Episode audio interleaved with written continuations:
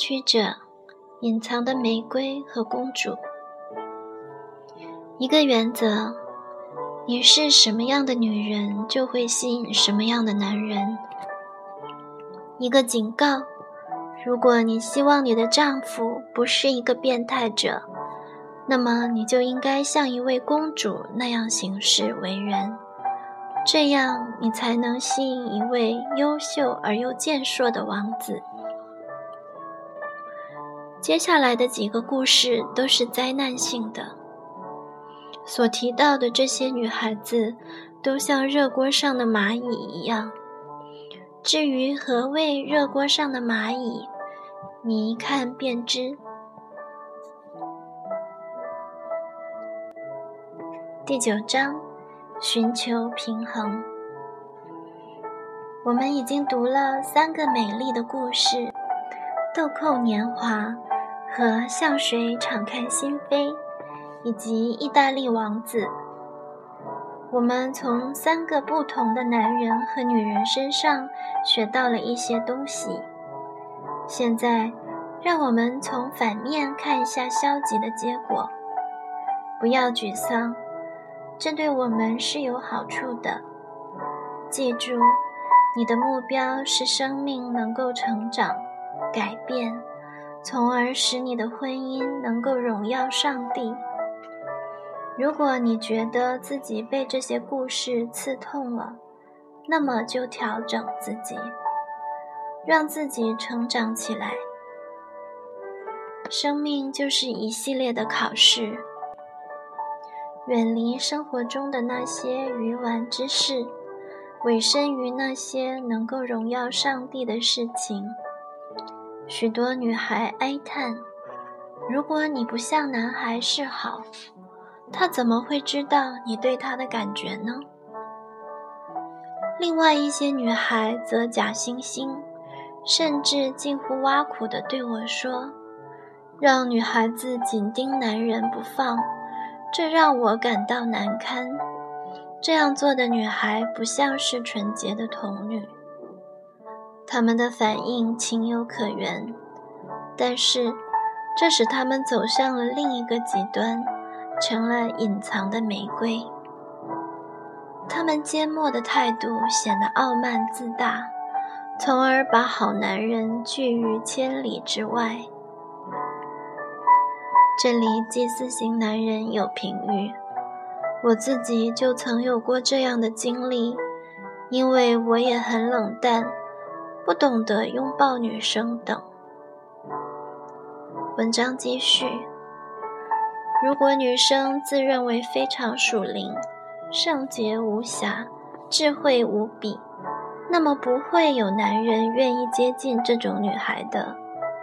本章的内容将帮助你建立一种平衡。下面是赛克给他十几岁妹妹的建议。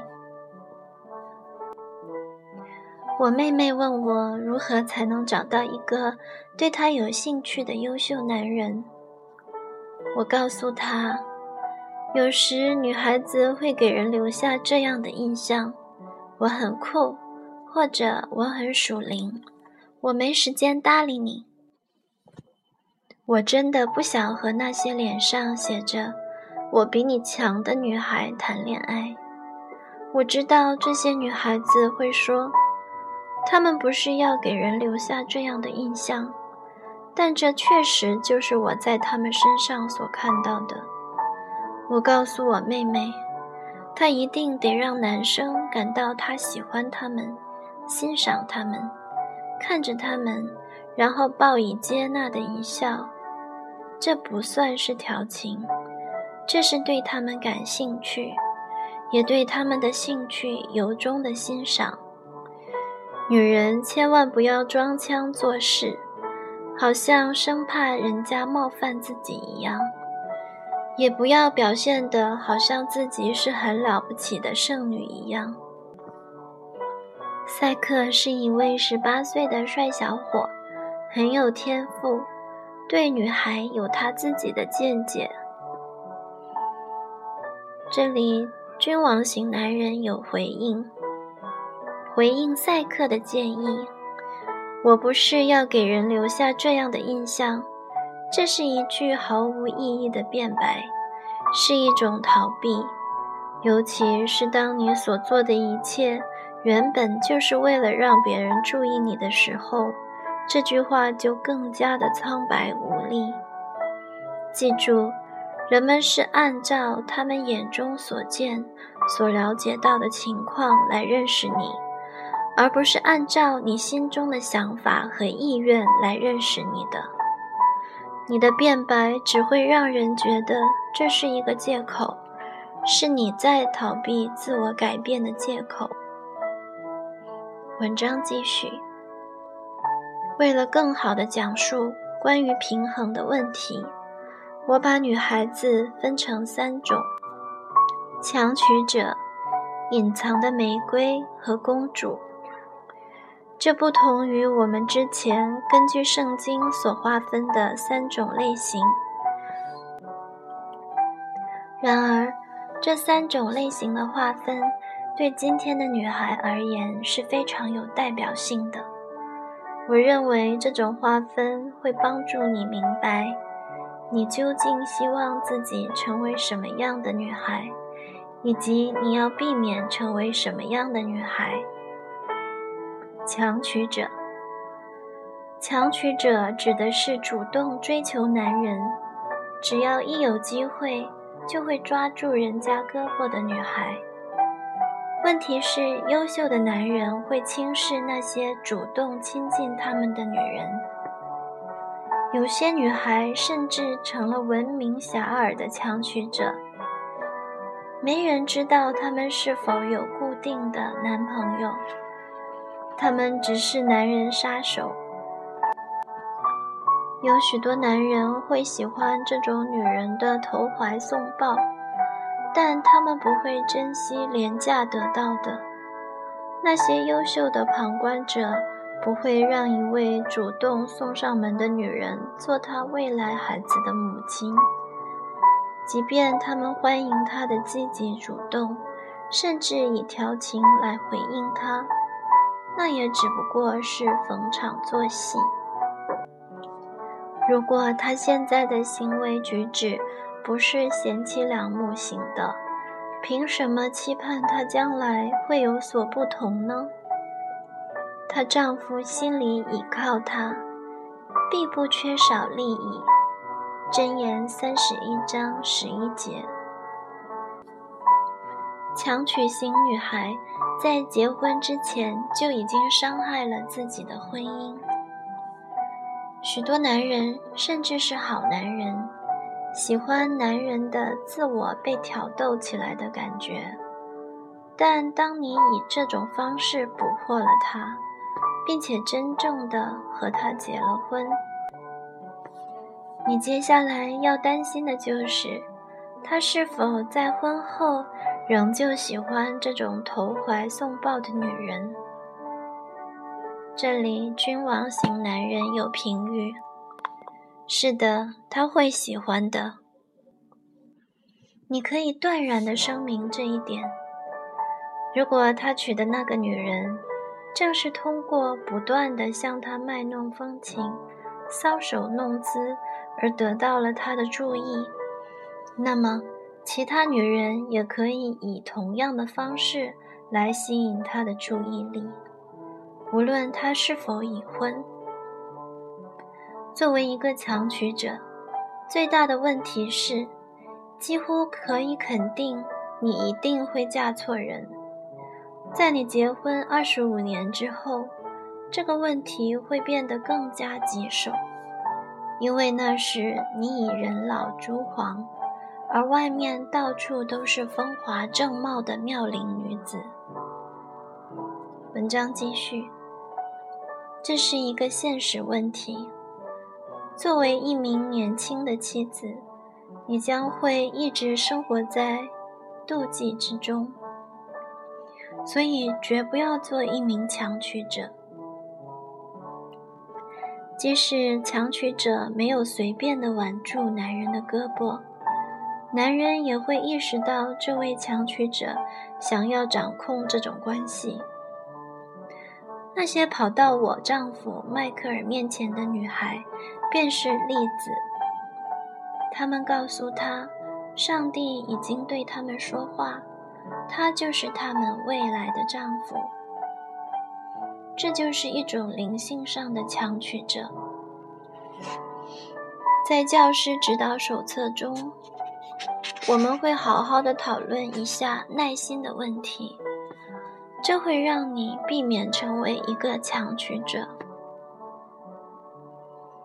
这里，君王型男人有评语：如果哪个女孩跑到我面前来宣布说，上帝已经告诉她我会娶她为妻，我敢保证，我绝对不会娶她的。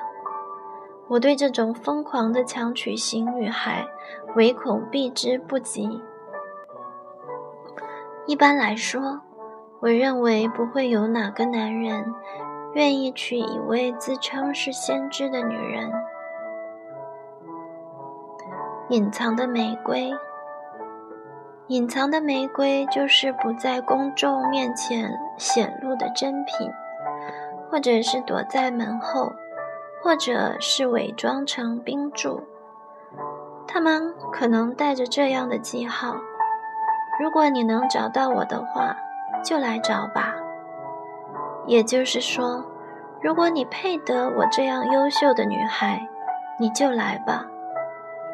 这些女孩待在家里，很少接触家庭以外的人，通常不会帮助别人，总是尽量避开自己小圈子之外的所有事情，不在户外工作。不会考虑参加宣教活动，除非已经安排好了，并有女伴相陪。当然，这样他们几乎不会遇到什么帅哥。这里祭祀型男人有评语。我曾听到有人问：如果一位女孩被保护得很好，以至于你都无从晓得任何关于她的事情。也没有机会和她交流，那你如何才能充分的了解她，考虑她是否适合自己呢？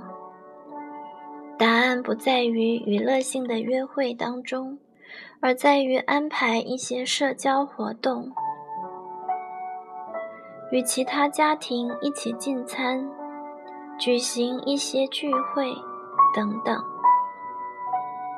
这些活动给年轻人提供了彼此认识、彼此交往的机会，使他们能在一个安全的环境当中相互了解。文章继续。这些隐藏的玫瑰看起来百无一用，但这并非他们的灵性状况使然。有些女孩已经把这种。隐居式的生活当成一个原则，有些则认为他们是按照上帝要求的方式生活，有些仅仅是生活在一种被严控起来的环境当中，受父母的监管，还有一些是因为羞怯、不自信，主要在于他们缺少社交经验。从而对这个世界心存恐惧。他们或者他们的父母担心这个世界会吞噬掉姑娘们。许多人相信上帝会以某种方法找到一个完美的男人，然后给他发一封电邮，告诉他去某位女孩的家里，并向她求婚。无论什么理由。这些隐藏的玫瑰，对于那些正在寻找一位好姑娘的男孩们而言，一直是一个秘密。这里祭司型男人有评语：修女除非离开修道院，否则他们不会得到婚姻。见电影《音乐之声》。文章继续。她们是好女人。有潜质成为了不起的妻子，可惜他们不知道一个好女人该如何使用他们的时间。如果他们把自己关在家里太久，当他们清醒过来的时候，他们看到的将是满地凋零的花瓣。许多优秀的男人抱怨说，他们找不到纯情的女子。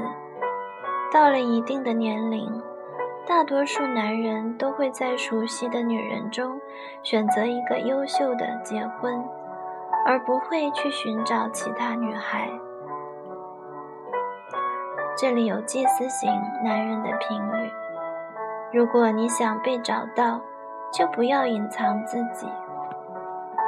文章继续。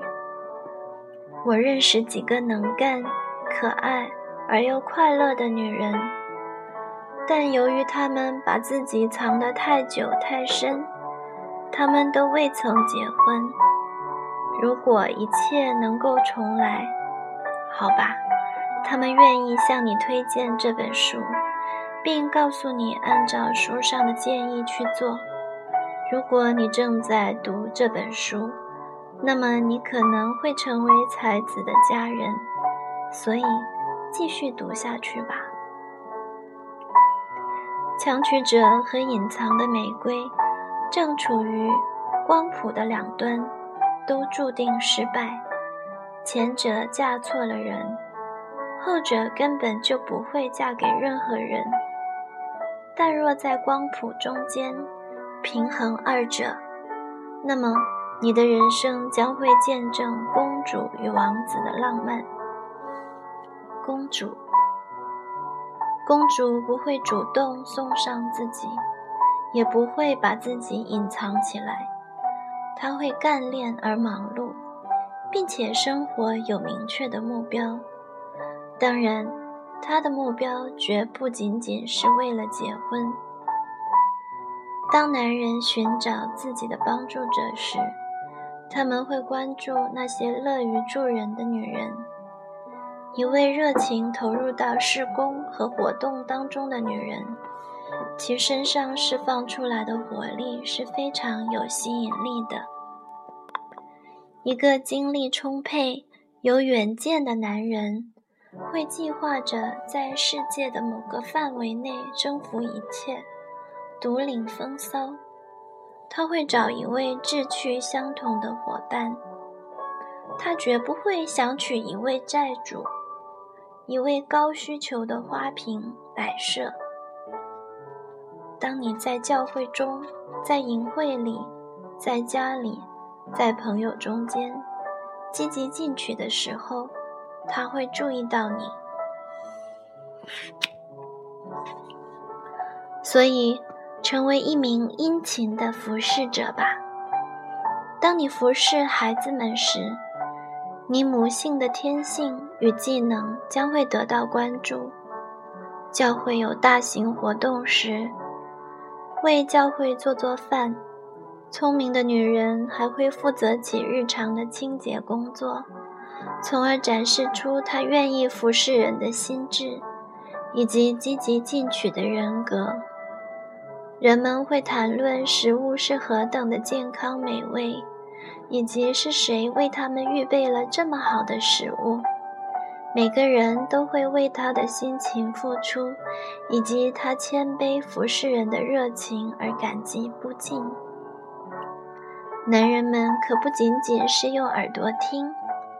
他们也观察，所有的男人都赏识那些充满快乐、兴致勃勃、能给人带来喜乐的女人。过于严肃的女人，或者在谨慎当中稍有那么一点苛求的女人，都会被男人忽略，因为所有的男人都不喜欢自以为意的女人，更何况。人们的思想中普遍存在着一个错误：看起来再温柔甜美的女孩，一旦结婚后都会变得很强势。所以，在你还单身时，看起来好像有那么一丝的自我感觉良好，自以为自己更聪明、更属灵。哪个男人敢娶你？你极有可能就这么一直单身下去。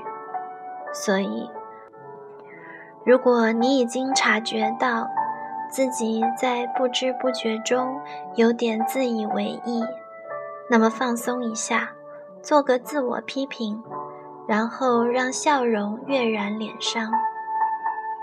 关于这一点，你可以在我的书《妻子荣耀的帮助者》里读到更多的信息。关于耶喜别的那一章，这里意向型男人有评论：好男人倾向于忙碌。没有时间跟女孩子黏糊在一起，想了解羞涩或相当保守的好姑娘，留一个好印象。外表努力表现出来的，恰似内里的心思意念。不在乎你认为自己是什么样的人，在乎的是你做了什么。一个人的行为告诉你他是什么样的人。参见《箴言》二十章十一节。文章继续。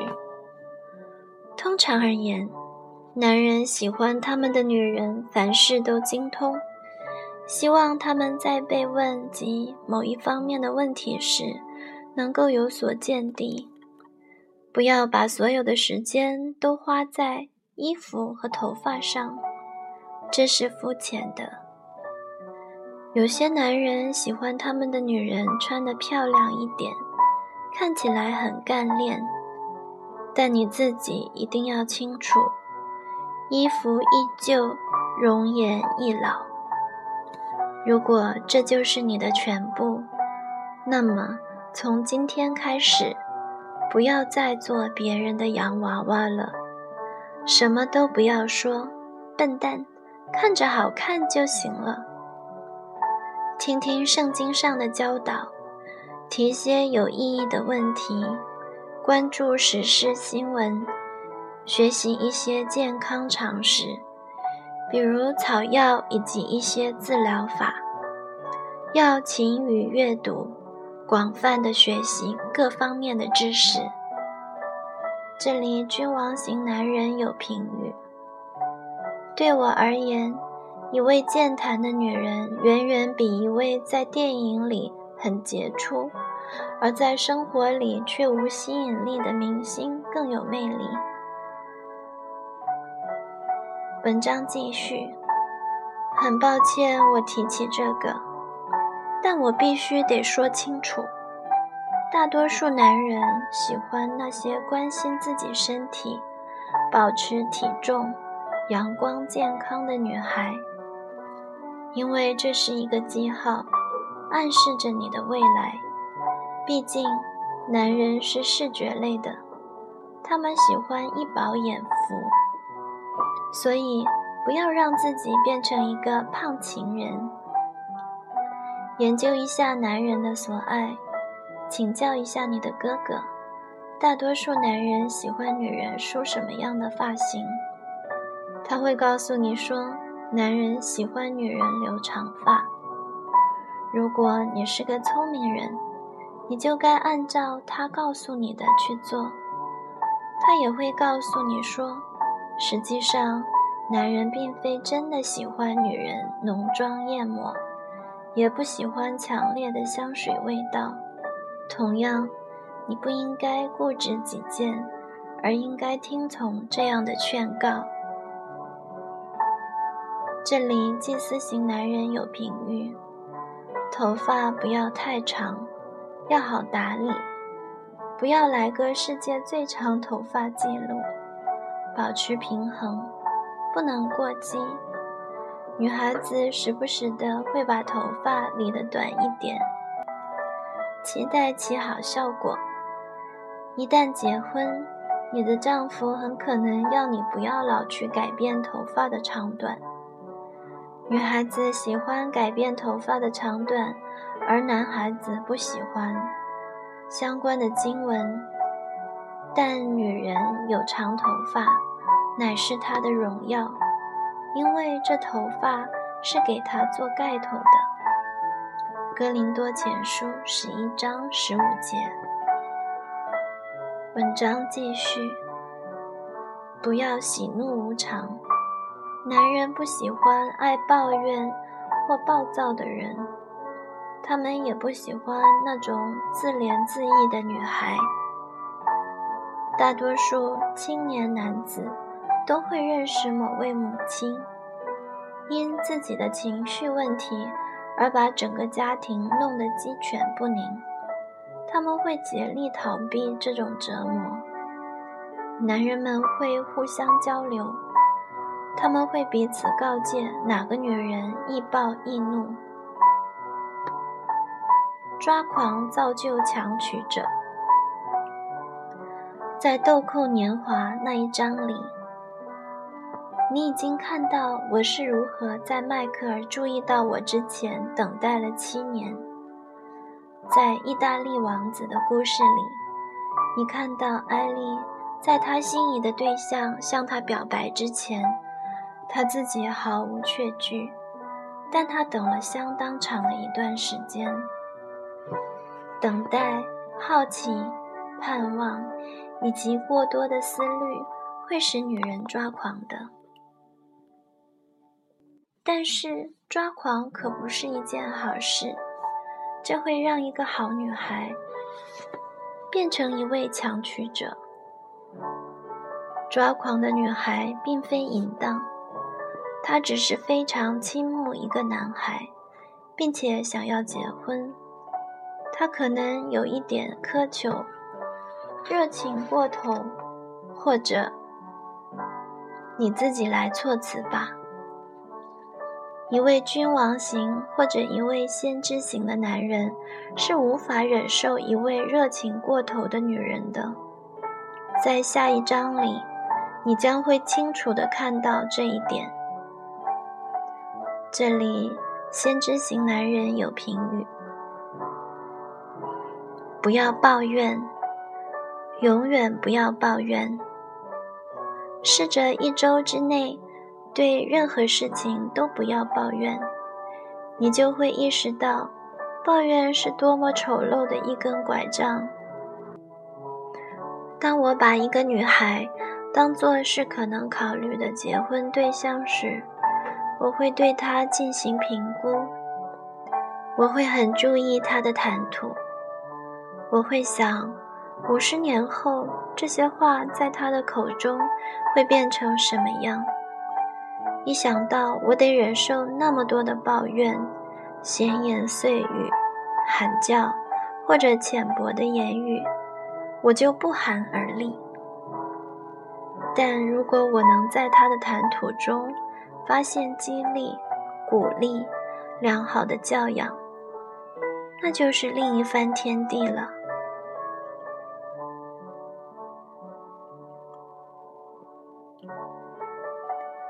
你的百宝箱，给自己一个忠实的评价。我倾向于怎么样？怎么样？要想更像一名公主，我需要在哪些方面做出改变？